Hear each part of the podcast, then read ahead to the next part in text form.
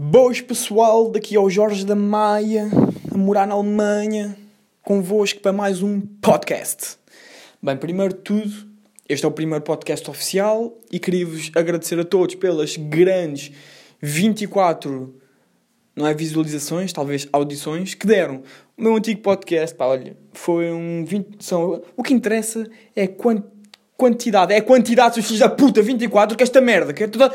Partilhem isso com os vossos avós, com os vossos cães, com os vossos amigos, por esta ordem, que é a ordem de importância, avós, cães, amigos, que é para ver se um gajo, pá, estou a gozar. Na realidade, tipo, são aquelas 24 que eu quero, seriamente são aquelas 24 que eu quero, e pronto, vamos continuar. Não queria descer das 20, nem queria passar das 30, vamos ficar ali. Está-se bem, pessoal? Então. Hum, Vou-vos aqui, não sei, partilhar e refletir algumas histórias que aconteceram desde o último podcast, porque este é o primeiro podcast oficial. E se calhar vamos começar com Ontem nevou. É verdade, ontem nevou pela primeira vez na Alemanha. E foi bom, porque a temperatura máxima aqui na Alemanha, normalmente, ultimamente, tem sido tipo 3 graus de máximo.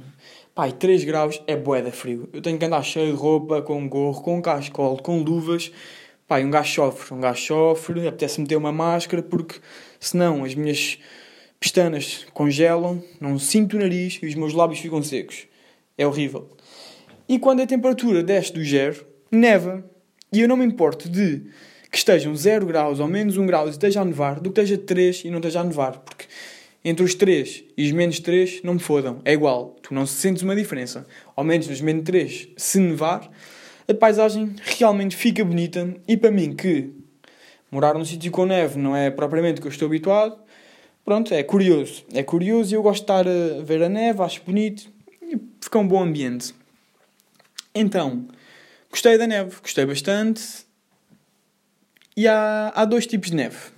Há dois tipos. Pá, um gajo aqui engrava-se porque começa aqui a falar sozinho, depois do nada, o meu cérebro desliga-se, esqueço-me do que é que vou dizer a seguir e fico tipo. Uh, uh. Yeah, vou tentar que isso não aconteça. Mas pronto, existem dois tipos de neve para mim. Que é a neve que eu me lembro que existe na Serra da Estrela. Serra da Estrela, já lá fui, pai, duas vezes. E as duas vezes que eu fui, era uma mistura de neve com gelo e com terra. Por isso nem sequer era branca, era meia castanhinha ali merdinha, um, um tchuco cagou em cima. Assim, um tchuguinho passou ali, cagadão, acabou. E pronto, isso para mim é neve, pá, aquilo é horrível, aquilo mete nojo de tocar. E nem sequer é neve, tipo, não é bem. A textura daquilo não é, não é fofinho, aquilo é, é duro. Se tu tiras uma bola de neve a um amigo, partes-lhe a cabeça. Por isso, pá, aquilo para mim não é neve. Neve, por exemplo, no ano passado estive em Inglaterra, que nevou um dia a sério, ficou bonita a paisagem, neve branquinha, suave, Dá vontade de pegar e comer às colheres. Essa neve é neve verdadeira. E então, era aqui a minha reflexão sobre a neve e sou anti-neve de merda. Depois, pá, aqui o segundo tema que eu queria abordar era sobre. Pá, estava-me aqui a tentar lembrar, acho que já. Ah, já sei. Eu ontem estava ali na estação, estação não, na paragem de autocarros, estava lá um puto e realmente, dois putos, eles, eles tinham, para mim, entre 8 e 14 anos. Tipo, não estou a gozar. Para mim é entre 8 e 14 anos. E depois eu tipo, pensei aqui numa teoria que é verdade. Eu acho mesmo que eles são entre 8 e 14. Se me dissessem que eles tinham 8, eu dizia que sim. Se eles dissessem que tinha 14, também eu acreditava.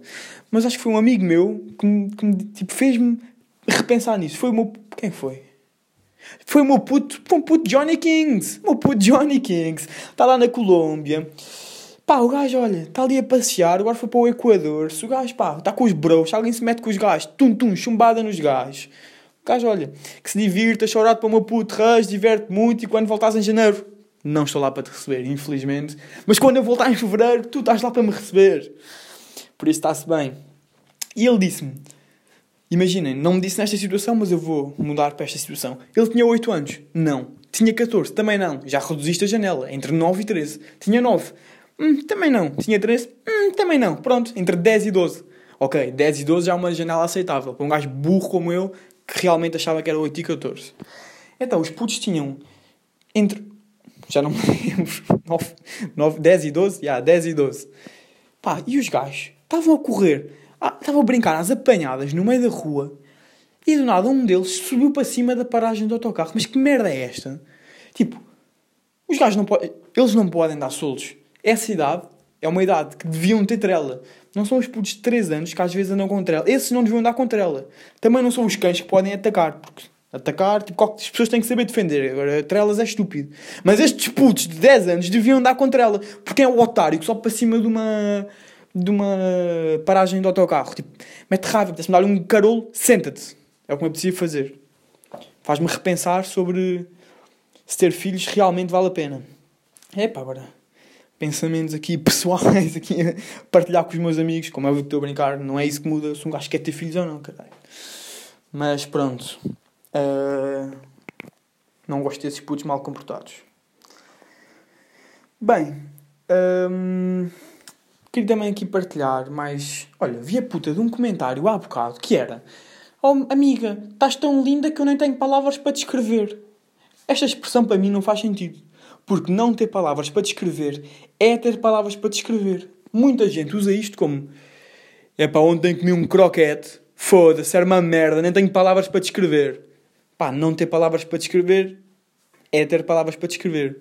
Hoje em dia as pessoas usam isso como palavras para descrever.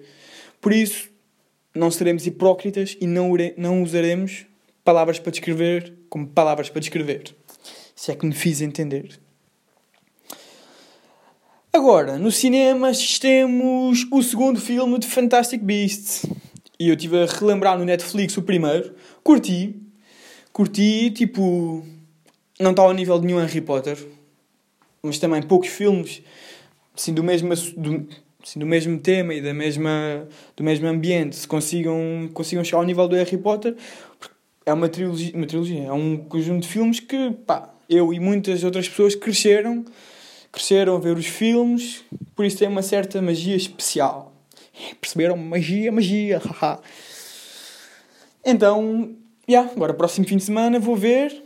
Deixem aí nas críticas do SoundCloud, meus putos, como é que está o filme, se está fixe, vale a pena. Ok, obrigado pessoal. Yeah. E pronto, e vou ver. Mas o que realmente me deu vontade foi de ir ver outra vez os Harry Potters. Só que eu já vi os Harry Potters muitas vezes. Então o que eu decidi é ler os livros. Porque na realidade o que a escritora fez foi ler, foi, foi escrever. Tipo, a história do Harry Potter toda está nos livros, todos os detalhes, tudo o que ela pensou na cabeça dela e escreveu está nos livros. Os filmes são apenas uma interpretação. Não é uma interpretação, pronto, é uma interpretação do, dos livros que não aparece 100% dos livros, como é óbvio, e nem sempre estão 100% corretas. Corretas, tipo, eles puderam mudar algumas coisas para o filme ficar melhor, mais interessante, não sei. Por isso, agora que eu me lembrei, tipo, na realidade há tanto sobre a história que eu ainda posso aprender. Por isso, vou tentar ler. Mandei vir o primeiro livro no Amazon. Quero, quero ler todos. Agora, se vou ler 5 páginas ou 7 livros, ainda não sei. Mas vou dar o meu melhor. Bem, por fim. Pá, na realidade, isto é pá, eu, acho que se eu ler este livro, é o terceiro livro que eu vou ler na minha vida inteira. Tipo, grande. Livro grande, a sério. É o terceiro livro. É bom. É bom não, é uma grande merda. Sou um burro. E pronto. E por fim, queria acabar aqui com uma história que um gajo que mora aqui, não é na minha casa, no, no meu prédio, o Daniel, um brasileiro, pá, um dos sonhos dele era ir ver o Federer jogar. Vou dizer Roger porque Federer se calhar está errado. Federer, Federer, não sei. Roger. Era ver o Roger a jogar. Então ele comprou há dois meses um bilhete para ir a Londres ver o campeonato de ténis. E tu, para ir ver um jogo de ténis, tu não compras os bilhetes para, para, para o jogo dele. Tu compras, tipo, para a fase. É como no Mundial, tu não compras tu não chegas à final e compras o bilhete. Esses bilhetes são muito caros, tens de comprar não sei quantos meses antes para ter um preço aceitável. Então ele pensou: Roger, vai à final? Não. Meias finais. Comprou para as meias finais. E teve que escolher se comprava à tarde ou à noite. Ele foi ver, não sei o quê. Ah, ele, ele costuma jogar à noite. Comprou para a noite. O que é que aconteceu? Chegou o torneio, ele foi para Londres, começou o torneio. Roger Federer realmente apurou-se para as meias finais, mas foi colocado no jogo da tarde o que ele ficou bastante furido. Então, o que é que ele fez? No dia do torneio, o bilhete dele era válido para as 6 da tarde. Começava às 6 da tarde. Ele foi mais cedo para o estádio, chegou lá às 10 da manhã. Comeu tipo duas torradas de manhã e foi para lá. Tentou passar pela segurança logo. Passou o primeiro segurança, passou o segundo e, não, e foi barrado. O, segurança, o segundo segurança disse: anda cá. Oi, mostra o bilhete outra vez. Barrado. Ganda merda, fez-se desentendido, tentou ir outra vez a um segundo gate e foi também barrado. Passou para o plano B. Resumidamente, o plano B foi dar uma história da tanga que ele precisava mesmo, já não podia ir ver o jogo, o jogo à noite, tentou na bilheteria para trocar, disseram que não. Disseram que só podia no máximo comprar um bilhete que custava 200 libras. Então, ele foi outra vez a outra bilheteria e também o barraram. Então foi para o plano C, que foi gritar para as pessoas que estavam a entrar no estádio: alguém quer trocar um bilhete pelo da noite? Alguém quer ver o Djokovic à noite? Teve lá 10 minutos, ninguém. Então pronto, ele desistiu, foi-se sentar a ver. Havia um ecrã à porta do estádio a dar os jogos anteriores, tipo, a passar os jogos. Estava a dar umas duplas e ele sentou-se a ver. Chega lá uma gaja a fumar um night, bafar um Nélio, senta-se ao lado dela. E o gajo, ah, como é que é, G? Estás aí a fazer o quê? Estás aí na zona? Yeah, yeah, trabalho aí, trabalho na Peugeot, patrocinador, estás a ver a cena? Yeah, e ela trabalhava lá. E como ela trabalhava lá, eles conversaram, ele contou a história inteira, que o sonho dele era ver o Roger a jogar, tipo, teve tão perto, não conseguiu. E pronto, e ela gostou da história e foi-se embora, foi trabalhar. Duas horas depois, quase antes do Roger começar a jogar, ela volta para o segundo night. Segunda pausa. E ela diz, olha, eu tentei falar com os patrocinadores todos para ver se havia algum bilhete, alguma coisa que sobrou, nada. Desculpa, pá, eu tentei, não há. E ele que não pediu nada disse, pá, muito obrigado por tentares. Muito obrigado, a sério, mas olha, pronto, vou ficar aqui. Acabou o night e a dama foi-se embora. Foi-se embora trabalhar e, e, ele ficou ali sozinho, ao frio, cheio de fome, às duas da tarde. Ele estava tipo, pá, estava um gelo, tipo 3 graus, estava vento frio e ele tipo, ele disse que quase que chorou, tipo, estava mesmo triste. E então, daí começa o jogo do Roger. Passam 20 minutos do jogo. E outra vez a mesma gaja, sem night, aparece e diz: Anda rápido, arranjei-te um bilhete. Ele pega nas merdas, passa a segurança, vai com ela e ela diz-lhe: Olha, estava ali um. Eu trabalho nos bares, nos lounges, estava lá um gajo só a beber quando o jogo já tinha começado. Eu fui lá e perguntei-lhe: Por acaso o senhor vai querer ver o jogo? Ou. Ou é que se não eu conheço ali uma pessoa que queria mesmo ver o jogo.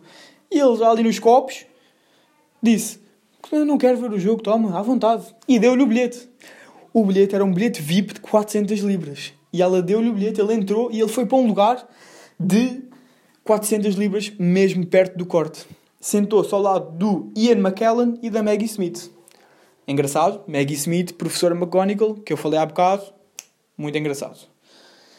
Então, ele sentou-se ao lado deles os dois.